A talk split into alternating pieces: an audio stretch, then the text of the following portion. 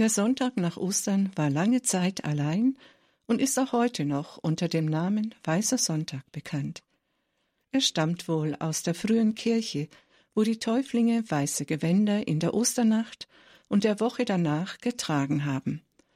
Heute erinnern die weißen Kleider der Mädchen bei ihrer Erstkommunion an diesen Brauch. Seit dem Jahr 2000 wird er auch als Sonntag der Barmherzigkeit bezeichnet. Am Sonntag, den 30. April 2000, dem Tag der Heiligsprechung der polnischen Schwester Faustina Kowalska, verkündete Papst Johannes Paul II. das Fest der Barmherzigkeit offiziell für die ganze Kirche. Zuerst hatte es Kardinal Macharski 1985 in den liturgischen Kalender für die Erzdiözese Krakau aufgenommen, später einige polnische Bischöfe in ihren Diözesen. Auf Bitten der polnischen Bischofskonferenz führte Papst Johannes Paul II. den Barmherzigkeitssonntag 1995 für alle Diözesen in Polen ein, im Jahre 2000 dann für die Weltkirche. Wie kam es zur Einführung des Barmherzigkeitssonntags? Die Anregung für das Fest beruht auf Offenbarungen der polnischen Schwester Faustina Kowalska über die göttliche Barmherzigkeit. Es ist der Abend des 22. Februar 1931 im Kloster Plock in Polen. Schwester Faustina befindet sich in ihrer Zelle, als sie plötzlich Jesus erblickt. Er trägt ein weißes Gewand, eine Hand zum Segnen erhoben, die andere berührt das Gewand auf der Brust. Von der Öffnung des Gewandes gehen zwei große Strahlen aus, ein roter und ein heller. Schwester Faustina ist von Furcht und Freude gleichermaßen durchdrungen. Da spricht Jesus zu ihr. Male ein Bild nach dem, was du siehst. Mit der Unterschrift Jesus, ich vertraue auf dich. Ich wünsche, dass dieses Bild verehrt wird und ein Fest der Barmherzigkeit am ersten Sonntag nach Ostern gefeiert wird. Der Inhalt des Bildes ist eng mit der Liturgie dieses Sonntags verbunden. Das Tagesevangelium nach Johannes handelt von der Erscheinung des Auferstandenen im Abendmahlsaal und von der Einsetzung des Bußsakraments. Die aus dem durchbohrten Herzen fließenden Strahlen von Blut und Wasser und die Wundmale an Händen und Füßen erinnern an die Geschehnisse des Karfreitags. Der blasse Strahl bedeutet Wasser, der die Seelen rechtfertigt, der rote Strahl bedeutet Blut, welches das Leben der Seelen ist. Das ganze Bild ist ein Symbol der Liebe, der Vergebung, der Zuwendung Gottes und bekannt als Quelle der Barmherzigkeit. In den folgenden Jahren wiederholt Jesus mehr als zehnmal den Wunsch zur Einführung des Festes.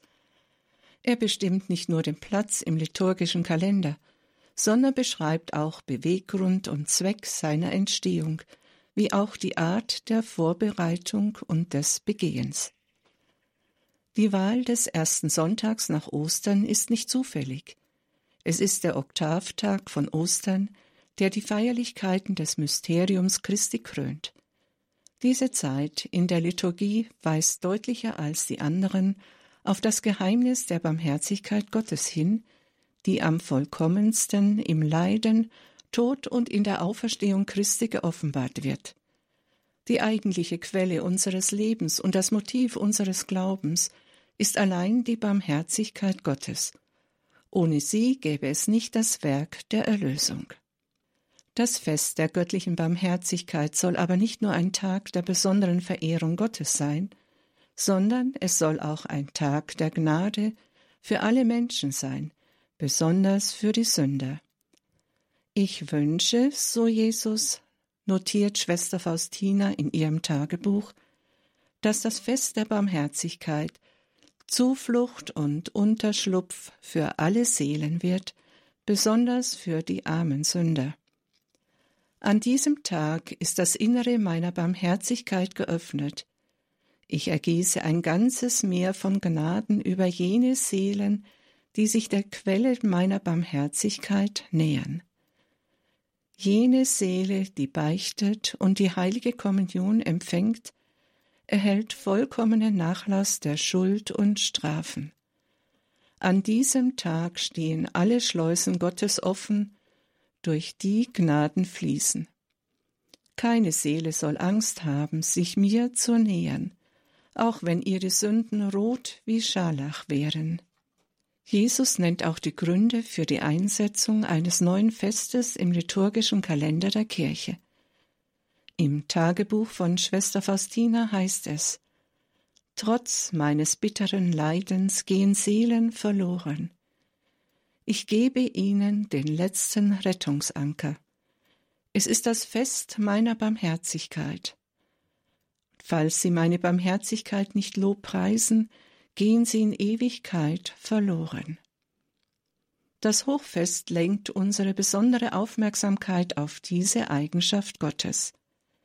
Die Priester sollen an diesem Sonntag den Gläubigen die große und unergründliche Barmherzigkeit Gottes verkünden und Vertrauen in den Seelen wecken. Der Vorbereitung auf den Barmherzigkeitssonntag dient eine Novene. Es wird neun Tage, beginnend mit dem Karfreitag, der Rosenkranz zur göttlichen Barmherzigkeit gebetet. Den Barmherzigkeitsrosenkranz lehrt Jesus Schwester Faustina im September 1935 im Kloster in Vilno in Litauen. Wer diesen gläubig betet, dem verspricht Jesus viele Gnaden, besonders den Sterbenden. Jesus sagt zur Schwester Faustina, Mir gefällt es, Ihnen durch dieses Gebet alles zu schenken, worum Sie mich bitten, wenn das mit meinem Willen übereinstimmt. Besondere Verheißungen betreffen die Stunde des Todes, Gnaden der Umkehr und des friedvollen Sterbens. In diesem Rosenkranz opfern wir Gott Vater, Leib und Blut, Seele und Gottheit Jesu Christi, seine göttliche Persönlichkeit und seine Menschheit zur Sühne für unsere Sünden und die Sünden der ganzen Welt.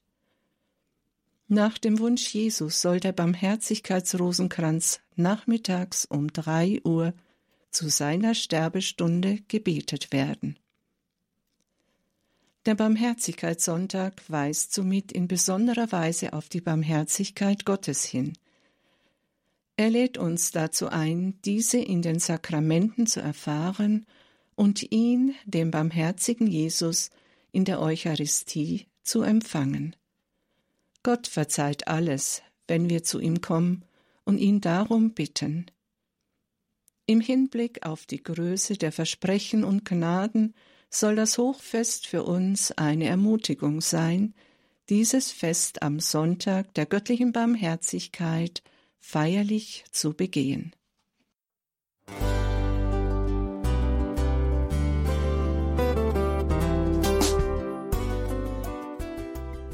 Liebe Zuhörerinnen und Zuhörer, vielen Dank, dass Sie unser CD- und Podcast-Angebot in Anspruch nehmen. Wir freuen uns, dass unsere Sendungen auf diese Weise verbreitet werden. Dieser Dienst ist für Sie kostenlos. Für uns ist er allerdings mit einem nicht unerheblichen finanziellen Aufwand verbunden. Deshalb sind wir für jede Spende dankbar. Alle Bankverbindungen unserer Spendenkontos können Sie über unsere Homepage horeb.org unter dem Menüpunkt Spenden einsehen. Dort besteht auch die Möglichkeit, online zu spenden. Natürlich nach den neuesten Sicherheitsstandards. Sie können diese Informationen auch bei unserem Hörerservice unter der Telefonnummer 08328 921 110 erfragen. Ich wiederhole die Rufnummer 08328 921 110. Vergelt's Gott für Ihre Unterstützung. Ihr Pfarrer Kocher.